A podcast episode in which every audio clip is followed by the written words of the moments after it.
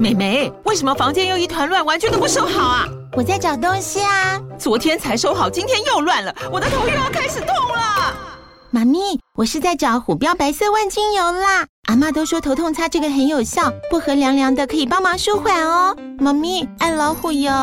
哎呦，今天怎么这么乖呀？很内行哦，还知道要用这瓶百年老字号的。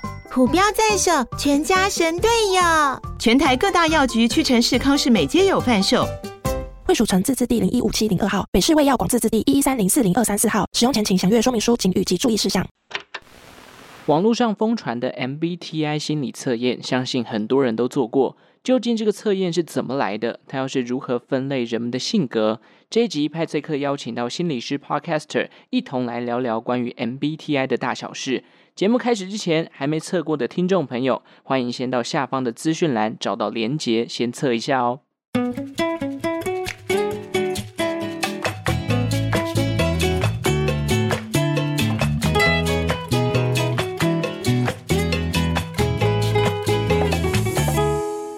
生活周遭的历史大小事，欢迎收听周报时光机，我是主持人派翠克。大家有没有做过心理测验，去了解自己的一些习惯跟性格呢？哦，要说到最近最红的这个心理测验啊，那就是赫赫有名的 MBTI 十六型人格测验了。基本上网络是各种疯传的，而且因为作答的时间有一定的长度嘛，所以这个统计出来之后呢，大家看到结果就会心有戚戚焉。那今天我们这一集就是要来介绍一下这个测验的起源哦。同时呢，毕竟它是一个心理测验，所以我们也要来探讨一下，测完这个心理测验之后，我们可以怎么样的呃更认识自己。那这部分当然啊，心理测验这种心理学的东西呢，就不是我的专业，所以今天就要请我们今天哎有来宾哦，心理系的 Podcaster 心理师干杯的宝来跟我们分享了。哎，欢迎宝。嗨，大家好，我是心理师干杯的宝。OK 哦，心理师干杯的宝呢，他是很多 Podcaster 经常出现的呃这个做客嘉宾啊。那我今天既然邀请到他，当然就是要来请他跟我分享一下这些内容。而且我认识宝也是蛮特别的，就是我记得刚开始就是去接触一些 Podcaster 的聚会的时候，哎，很巧，每次都跟你分到同一组。哦，真的吗？对啊，第一次、那个，第一次是什么时候？那个什么自强活动在市里那一次。哦。对啊，那就是那一次而已啊。我们还有其他的吗？没有，没有吗？还是我，反正我就觉得我好像每一个场合都看过你的感觉。好，可能你太常出现了。对对，你在找寻我的身影这样子吧，我想。因为我发现你好像也是，哎，这个群组里面比较活络的人物。也没有啦，就只是还蛮喜欢出来串门子的。这一点好像有一点像外向的人，但我其实是内向的人。真的吗？哎，我们先来讲一下我们自己的 MBTI 是什么。你你是？哎、欸，其实我每一个时期测会有不同的结果，哎，真的假的？对对，那你最近是？最近哦，我看一下啊，我记得我是 I N I N F J，还有 I N F P，我好像常常是在这两个里面。哦，那你跟我蛮像，我是 I S，哎，我是 I S F J，是守卫者，S 就差很多了，好不好？真的吗？S 就差很多，我们等一下来探讨一下这个，因为其实就四个英文字母变来变去，大家可能还不是很熟悉。嗯、那好。要不要先来跟大家自我介绍一下？哦，好好好，大家好，我的心理师干杯这个频道呢，其实它比较多是在讲我们生活当中大大小小会跟我们自己的感受有关的部分啦。因为我本身是一名智商心理师，嗯，所以比较多的时候呢，我们可能会讨论的就会是其他的人在生活当中遇到某一些挑战。或者是情绪有一些比较没有办法调节的部分的时候，那到底这样子的状况是怎么样子的？那我们又要怎么样子去认识？可能比如说像是我们常常去讲的心理疾病啊等等的部分，嗯，它到底是什么样的情况？或者是社会上面现在又有什么样子的议题？只要跟心理有关的，我就会拿出来编一编这样。哎、欸，那我很想问你一个问题，就是在众多心理系 podcast，我们知道心理系的 podcast 很多嘛？如果今天好像在面试你一样，就是如果我今天要你讲一个你自己频道跟其他心理系 podcast 最大的不同，你觉得你会怎么形容？这题是不是很难？不会，不会，我其实觉得还好，因为其他的呃心理频道其实有分很多种。那如果说像是什么呃超直白心理学，或者是像哇塞心理学的话，他们比较致力在我们的心理学这一门科学。大概可以应用在生活里面的哪一些部分？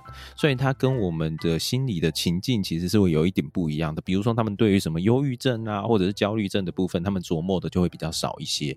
嗯嗯，那但是我又不像有一些可能更偏心理呃智商的频道，比如说像是呃草木谈心，他可能就是两个智商心理师，那呃尤其是他们有一个单元是，这样他们可能比较多琢磨的就会是，哎某一个。专门的人，他的状况可能会是怎么样子？他试图用心理师的角度去，呃，更多的去觉察这一个人目前的状态。但是我可能就会介在这两者之间啊，我可能会关注到社会上面的很多的议题，可是我会把这一些社会议题里面的呃心理状态把它抓出来。然后去研究这个心理状态是怎么样子的。我比较走的是这个路线啦，那可能没有那么的疗愈，可是对我自己是觉得我还蛮喜欢这样子的风格的。哦，就是针对时事去做解析，对。对，有的时候是这样子。嗯，那我觉得今天也蛮适合，因为 MBTI 好像最近这一两个月又红起来了，我也不知道为什么，就突然就大家又开始疯狂在测，我就一直被 IG 给转传，所以才有了这一集的想法这样子。可是你知道 MBTI 这个部分呢、啊？它虽然说最近很常出现啦，可是，在之前我们其实不定期的都会有 MBTI 的相关测验呢。比如说之前不是有一阵子是什么？呃，你是几边形的人？哦、对，对，对对对，或者是你是什么形状？你是什么动物？什么之类的啊？动物的可能不一定啊，那有可能是九型人格。但其实有很多我们在坊间看到那一种做题目，然后做完综合起来，你会是什么样类型的人？他们背后的概念有蛮多都是 MBTI 的哦，就是换了一个包装，就对。对对，他只是因为他的行销策略，所以换成其他的。不过我觉得他用 MBTI 也是蛮好的选择啦，因为 MBTI 它其实还是有一些比较多的根据的。如果跟其他呃，可能比如说你走到森林里面，然后看到第一只动物那一种心理测验比起来的话啦，哦，那个哦，对，我觉得就真的是测过 MBTI，我自己也会觉得 MBTI 好像真的比较剖析到我真这个人真正的性格是怎么样，而反而是那种你刚刚提到什么看到动物、看到斑马然后排序那种，就好像没有那么准啊。就是简单来讲是这样子。好，那我们要来讨论一下 MBTI 的人格起源啊，毕竟周报时光机是来解析一些起源故事的。你有你有查过这个东西的起源吗？还是你们心理学之前上课的时候会提到啊？其实还好诶，我们 MBTI 的部分其实琢磨的不多，顶多老师们会去讨论说它到底有没有信效度的这一件事。信信效度是什么？信效度哦哦，这个东西有一点难解释，有点到科学的状况下面了。信度的部分呢，就是这一个呃，它的理论来源是不是可相信的？嗯啊。呃那效度的话是，哎、欸，这一个呃测验测出来的成果是不是有效的？嗯，如果简单来说是这样子啊，就是准不准，这个可能是效度。然后信度就是，哎、这一个东西到底有没有理论根据？如果我简单说的话，哦、大概是这个感觉。是，OK，好。但是我猜应该很少人会去认真去了解它背后的起源故事。那我今天就是要来跟大家分享这个就偏冷的知识啊。MBTI 这个其实性格哦，其实它全名叫做迈尔斯布里格斯性格分类法。那它这个呃人格的起源的测验呢，它是起源自一九六二年的一本手册。那它的作家就跟他的这个呃全名性格分类法很像，就叫做凯撒琳库克布里格斯，跟他的女儿伊莎贝尔布里格斯迈尔斯这两个人一起去制作的。那来跟大家分享一下凯瑟琳这个女性，她是十九世纪末女性。那那个年代其实就民智未开嘛，就女性的这个呃，不管是受教育权啊，或者是社会上的地位，普遍都比较低。一部分的人他们会觉得说啊，女性你们如果受太多教育，是会去影响到你的生育能力的。还好的是，这个凯瑟琳她老爸啊是个思想开放的人，虽然凯瑟琳她没有上学的习惯，但在家里呢，她父亲会兼任老师的身份来去提供她很良好的教育。所以凯瑟琳久而久之呢，就培养出了自己的思想。凯瑟琳她据说是一个非常爱读书的这个女性啊，那家里的房间呢也被她改造成书房了。后来她更获得这个大学学位，而且担任过老师。接触这些教育的过程当中，她就发现，诶，自己对育儿跟教育研究非常有兴趣。所以后来他在结婚之后生下女儿伊莎贝尔的时候，他就在呃育儿方面做了更多的研究。那我相信，就是在心理学上，很多人都会讲说，会探讨这个人的性格跟他的原生家庭有关系嘛。其实原生家庭也就深深的影响了凯瑟琳。那当他发现，就是伊莎贝尔当时在这个女性地位比较低落的环境下，她没有办法去受到良好的教育，他就跟他老爸一起学习，哎，把女儿接回家中去教导。结果到大学的时候，凯瑟琳她女儿就交了一个男朋友。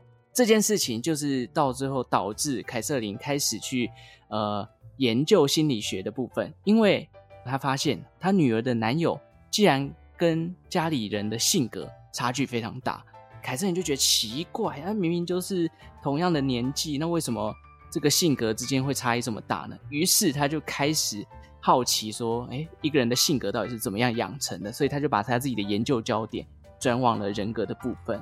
那透过这样的方式呢，他就去慢慢熟悉他女儿的男友。只能说，我觉得凯瑟琳她是一个怎么讲，非常有耐心的女性啊。宝，我问你，就是如果你觉得你丈母娘或者是你你妈妈去研究你的另一半，然后研究非常透彻，你觉得这件事情会不会让你有非常大的压力？我觉得有一点控制狂的倾向。对啊，就是哇，我我妈去认真的研究了我的另一半，我会觉得到底要干嘛？是怎样？是有有什么不可告人的秘密吗？可是我觉得他女儿也的确很。奇特哎，因为伊莎贝尔，嗯，一般来说，如果说我们在讲原生家庭的时候，我们也会很常会看到我们找的那个男友，嗯，就是另一半啊，应该说这样子，就是我们的另一半可能跟我们原生家庭的爸爸或妈妈其实有一定程度上面的相似度。对，结果他竟然找了一个完全不一样的，让他妈觉得很好奇，这样。对啊，竟然刺激到他妈的好奇心。那不管怎么样，就是其实，在。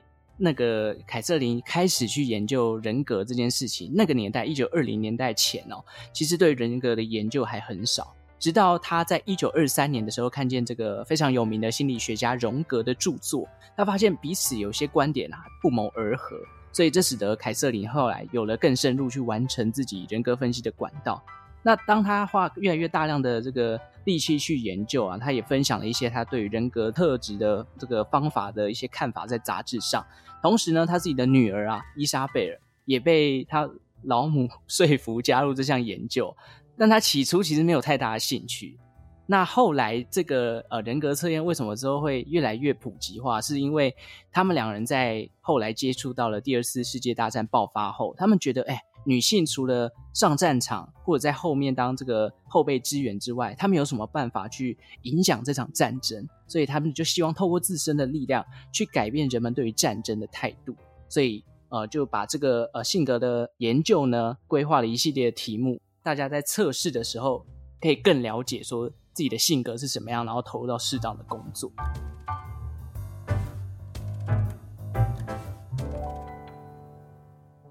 经过几年下来这样的测试啊，其实最终它保留了大概一百七十二题的题目。那这项测验因为也收集到了很多的样本数，到大学啊、医学院啊，越来越多之后，问卷也不断的被优化跟改造。后来在一九五七年的时候，这个他的心理测验啊就被美国最大的评估机构叫做 ETS 给邀请，那签订合约去发布了后来的 MBTI 的测验。后来一九六二年的时候，MBTI 的手册呢就。公开出版了，到后来就越来越多人接触到，所以这就大概就是整个 MBTI 的起源啦。嗯，哎、欸，我想问一下宝，你是什么时候接触到 MBTI 的？其实也是大学耶，而且我们那个时候其实是在人格心理学这一门课里面，我们是在讲荣格的时候测的，但其实这一份测验严格来说，它不应该放在荣格的心理学里面。哦，对。可是因为我刚刚前面有提到，就是。凯瑟琳她是参考了荣格的著作，然后去是继续延伸了他的这个心理研究嘛？那有办法跟我们解释一下，就是这两者之间到底有什么相似之处吗？这两者的是相似之处，我觉得这个比较像是荣格的早期研究。如果说大家认识荣格的话，卡尔荣格这一个人的话，大概会对他的印象会停留在一个部分是集体潜意识。我不知道你有没有听过。有吗？好像有。有 啊，好好好，我可可我讲一下，例就是集体潜意识呢。他如果说最明显的就是他觉得说每一个男人或女人的体内都有跟自己的性别相反的一个原型存在，然后这个原型可能是、嗯、呃女生叫做 anima，然后男性叫做 animus。蛮像的，但是两个人的形象完全不一样。如果说是女性的话，是一个年轻的可爱的小女生；如果是男生的 Animus 的话，就是一个很高大然后很威严的一个老人这样子。两个是完全不一样的，嗯、但基本上呢，荣格他呃在早期的时候他是精神分析学派的啦，所以他有研究了蛮多的案例的。可是，在他在跟着弗洛伊德在研究梦的这一件事情的时候，他开始解梦解梦，听人家在那边讲梦的时候，他发现有一些人他的梦有一些的连续性，嗯，然后他也同时发现到说有很多人可能在梦里面对某一些的形象是反复出现的，嗯，所以他开始就发现到，哎，好像有一些呃我们所谓的原型 stereotype，它是。存在在我们这一个呃社会里面的每一个人心里面，可能对爸爸的形象、对妈妈的形象都有一定的形象在那边。他把它称为是人的集体潜意识的部分，也就是每一个人对某一个形象，他们都有一个呃，可能我们可以想象到的一个呃 type 在那里。所以意思就是说，我如果举一个，就是说，哎，大家的母亲的样子，可能会有一个类似。共识嘛？对，虽然说你可能家里面的母亲并不一样，可是你可能在心里面总会想象，诶，母亲就是一个很会照顾人，然后很慈爱，你可以对她倾诉很多的事实，她事情，然后你可能在情感上面是被她支持的。你可能会有这一些的想法，可是这一个东西可能跟你的家里面的母亲是完全不同的。那有很多人可能是在当母亲的时候，他也会被这样子的一个形象给绑着，觉得自己应该要达到这样子的呃这样子的形象。嗯，所以他其实跟 MBTI 比较相似的部分是，他那一个时候先是观察到人类有内向和外向这两种类型，这当然很。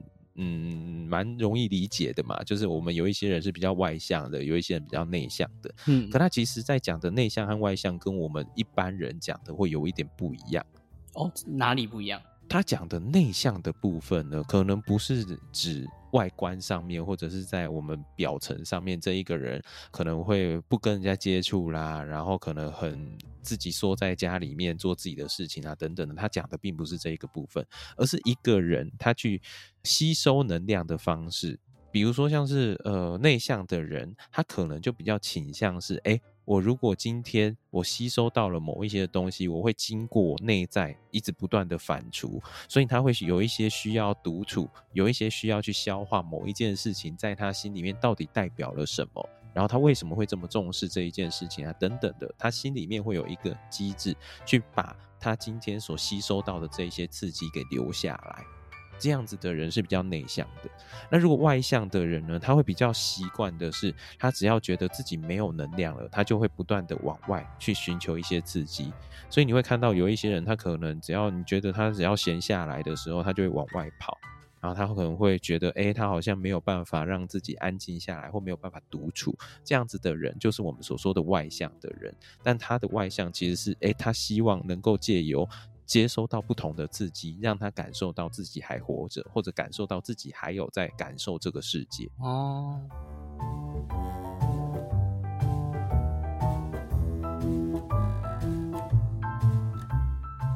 接下来呢，他从这个内向和外向里面，他又发现了每一个人在感受这个世界的感觉其实是不一样的。他可能有一些人会用他的感官。去感受这个世界，也就是他一定要触摸到或感觉到某一件事情的时候，他才会相信有这个东西存在。那有一些人呢，他就是比较直觉型的。其实像荣格自己本身就是比较直觉型的啦。如果说我们呃认识荣格的话，大概会知道他有一点灵媒那样子的体质，这样子，他有很多种感觉。对，他就直觉哎、欸，觉得哦，这件事情应该会发生什么样子的事情，那他就会相信说哦，哦，可能会这样子。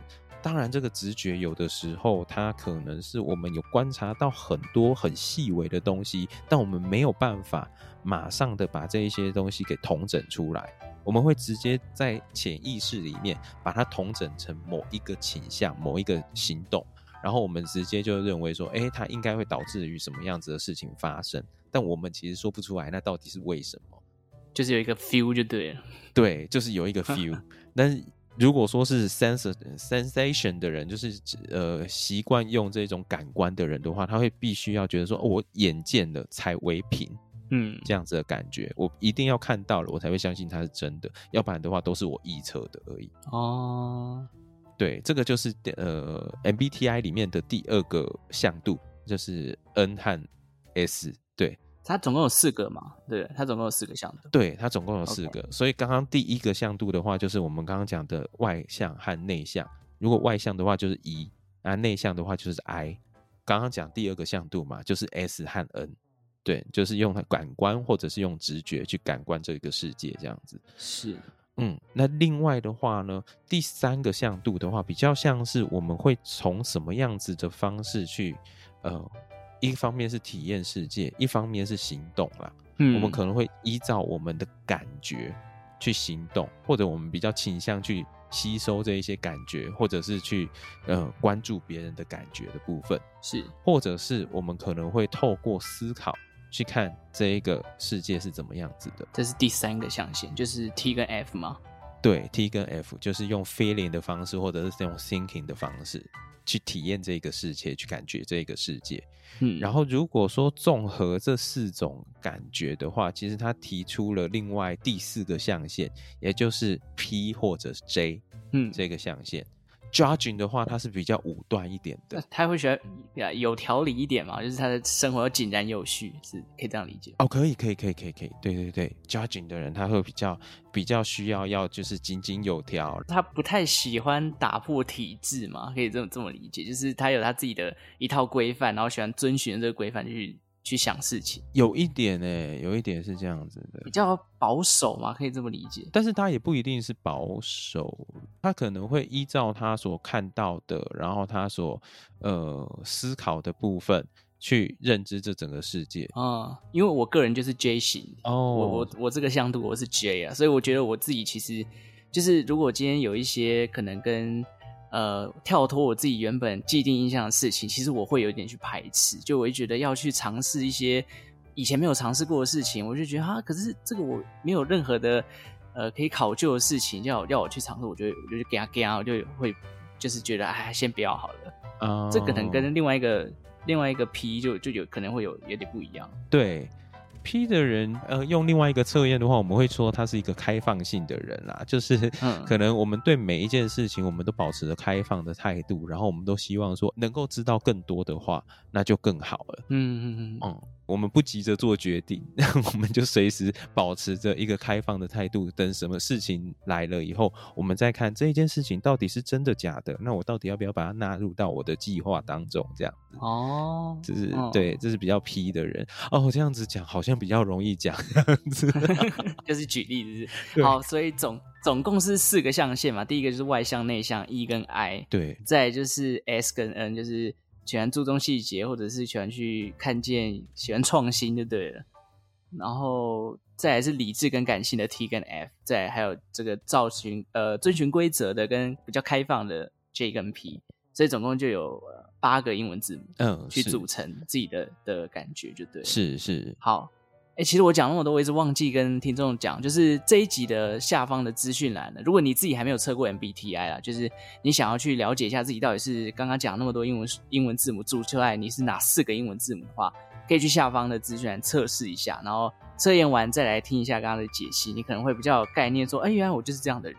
欸、这一集 MBTI 没有置入哦，啊，没有没有，我也希望有，但因为 MBTI 要找谁置，要怎么置入，它已经变成一个公众的工具了。对，真的，哎，就是宝的职业是心理咨商师嘛，那是你有遇过，就是可能就是来跟你咨商的这个人，他跟你讲说，哎，我是什么 MBTI 的性格，他会直接跟你讨论吗？然后你会参考这件事情吗？还是其实这种事情不太不太常发生？是有啦，尤其有一些可能比较喜欢探索自己的人，他通常来的时候就会说，呃，可能我们聊一聊，然后说，哦，我上次有做那个 MBTI，然后我是什么型这样子。嗯、然后通常，因为我其实对于 MBTI 不是那么的熟悉啦，就是哦、对，因为它毕竟可能对我们来说，它并不是一个公用的工具。嗯，所以变成说，我们其实知道这一个这一个测验，但我们呃，并不是一定要学习这个测验，所以我并不一定会知道。但是我觉得。无论是怎么样子的方式，只要你对自己有一些的认知啊，你有一个结果出现的话，我们就可以就这个结果去讨论。所以我可能就会接接着就会问说，哎、欸，那你？看到它上面的解说，他觉得你的个性是怎么样子的？那我可能就这四个字母，因为我可能会有一些的感觉嘛，就这四个字母大概是什么样子的状况，然后我就会跟他讨论说，诶，那这里有提到什么什么什么东西？那你觉得你是这样子的人吗？我觉得是那一个结果可以去刺激他去思考，哦，我是不是这样子的一个人？我在做很多的决定的时候，我到底是怎么样思考的？我觉得我们比较常会这样子使用它。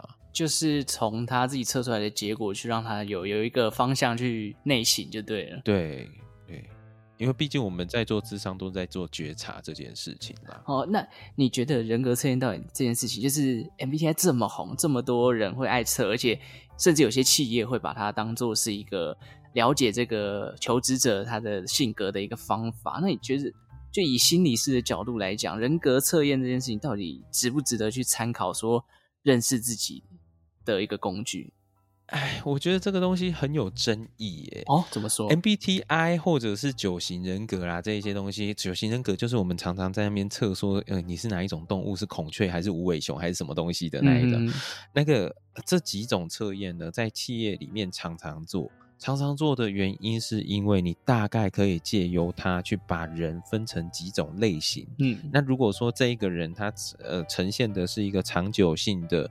呃，倾向的话，基本上他出错的几率比较不是那么高。嗯，你比较知道说这样子的人，你可以把他放在哪一个角色上面。那但是你要说到人格测验这一件事情，呃，我觉得这就可能就会变成是人格测验。其实，在我们的人格心理学里面，它其实是分在一个叫做特质论的一个学派里面。嗯。也就是他相信人生出来以后，应该有一些的性格，有一些的倾向是固定在那里的。哦，他可以说有一部分是准确的，但是他同时有的时候也会依照你的那一阵子的生活的不同，会有所变化。所以就像我在以前的生活里面，我好像比较多测出来的会是那个，嗯，INFJ，嗯，对。提倡者的部分，可是哦，有的时候又测出来是 INFP，我好像也有测过 ISFJ 的样子，所以你也有跟我一样的，对，就是可能会有一些不同的时期，你可能在做不同的事情，那你的专注力可能就会转变到某一个呃向度上面去。你的工作如果必须要你一直不断的去做决策，然后不断的就去做很多层级式的思考的话，那你可能就会比较偏向 J 一点。可是如果你今天的呃工作，比如说像我是心理师嘛，你必须要一直不断的更新这一个人，你来谈的人，你到底是在什么样子的状态下面？那你今天看到他有了一个新的资讯，你必须要把它纳入到你原本。对他的认识里面，甚至有可能会推翻你整个对他的认识。在这样子的状况里面，那 P 这一件事情就是很重要的。嗯，所以它有一点像是一个量化表，就是可能你接触到不同的工作，你的性格其实会随之而改变。对啊，难怪人家说。环境是影响人的一个很重要的原因。对，真的真的，所以人格测验值不值得参考？我觉得是可以参考，但是不要把它当成是，哎、欸，你这个人就是永远都定在哪里了。嗯，哎、欸，可是我我真的定在那里，因为我记得我第一次测也是大学，嗯，然后后来出出社会测了一次，然后在做这一集之前我又再测了一次，我三次都是 ISFJ。我觉得，我觉得。大方向可能不会变啊，比如说你要在 I 的人，应该很难变成 E 啦。虽然说我自己是在 E 和 I 的呃边缘，可是我其实怎么测，我好像测了至少四五次吧，也好像都是在 I 的领域比较多一点这样子。这几个测验，如果说你真的有去测试它的，嗯，看它整个结构的话，你大概会知道有哪一些的分数你可能是比较高，哪一些的分数你其实在中间一点。那那一些在中间的，其实就代表说，哎、欸，其实好像会随着情境比较容易会有变动的。哇，那所以我的我可能我的生活太一成不变了，所以一直都是 ISFJ。你知道我后来有去查，就是详细，就是因为每个网站测完之后，它下面就会针对不同人格去做解释嘛。那对我有看到一个很有趣的，就是他说 ISFJ 就守卫者这个人格，其实是占人口总数比例最大的。嗯，他还讲到，就是工作可能是这这个性格的人比较熟悉的，会从事一些历史感的行业，譬如说什么医学、学术跟社会慈善工作。然后我想说，啊。这个历史感的行业，然后难怪我开了一个就是跟历史有关的节目，所以 你突然之间觉得它很准，是不是？对，就是好像被讲中了这样，就我没想到。可能就是因缘际会吧。没有，你知道心理学里面呢，有一个东西是这样子的：如果说你讲一些很模糊不清的话语，你拿去给其他的人，每一个人每一个人都会对应到自己的状况，然后每一个人都会觉得准。在做某个实验的时候呢，有一、嗯、呃这一些心理学家呢，他们就呃复印了好几百封的一样的信，然后这个信呢是在讲说，哎，可能是呃运势。占卜的部分，然后他可能就会去描述一个人的个性。那当然，他可能就会用比较模糊的字眼去稍微的比较中性的去讲描述这一个人的性格。然后他把这些信寄给一百个人，然后一百个人里面，其中就有五十个人会觉得这是准的嘛。他在继续在寄第二封信的时候，这一。这五十个觉得准的人里面，有二十五个人觉得准的，所以你就这样子层层的堆叠下来，总有一群人可能是符合他的整个测验结果的，但是实际上面他的这个测验，他的这个占卜，其实是根本就是乱数分配的，有的时候算命啦，或者是赌博啦，还是什么的，有一点像是这样子的状况啦。难怪一些农场文章，有些人就觉得这些心理测验很准，就是被过滤下来的人。OK，我们今天其实探讨了很多啊，就是从呃起源，然后到宝莱，我们稍微的分析了一下四个象限不同的分类方法。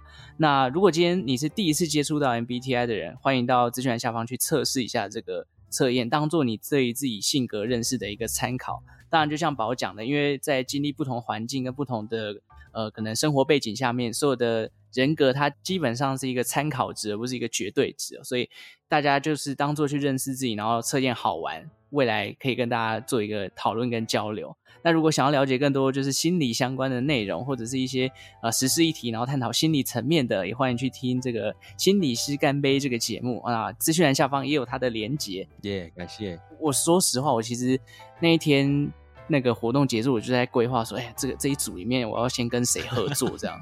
所以我后来才、啊、有有我吗？是有我吗？当然有你啊，当然有你。可是我一直在那怎么过那么久？哎，我又一直想不到一个好的主题。其实我一直要找人家合作，我都很、哦、很紧呢。然后就是因为我我不是一个太会闲聊的人，所以我每次找主题，我都想说一定要找到一个。就是两者都可以。其实我也是的，所以我也没有办法怪你，因为毕竟我也没有邀请你到我的节目来，对不对？你邀请我来，我也不知道我要跟你谈什么。说实话，对，我觉得有的时候就是那一种节目，到底我们可以聊什么，然后什么是听众想要听的，我们很容易会去思考这些事啊，然后就变成绑手绑脚。真的。好了，那今天非常谢谢宝带来这么精彩的分享，感谢你。OK，那喜欢周报时光机的听众呢，也记得订阅这个频道。那对于这一集有任何的想法，或者你想要跟我分享一下你 MBTI 测出来是什么人格的话，都可以到 IG 来跟我私讯，或者留下你的呃这个五星好评哦。那我们就下次再见啦，拜拜，拜拜。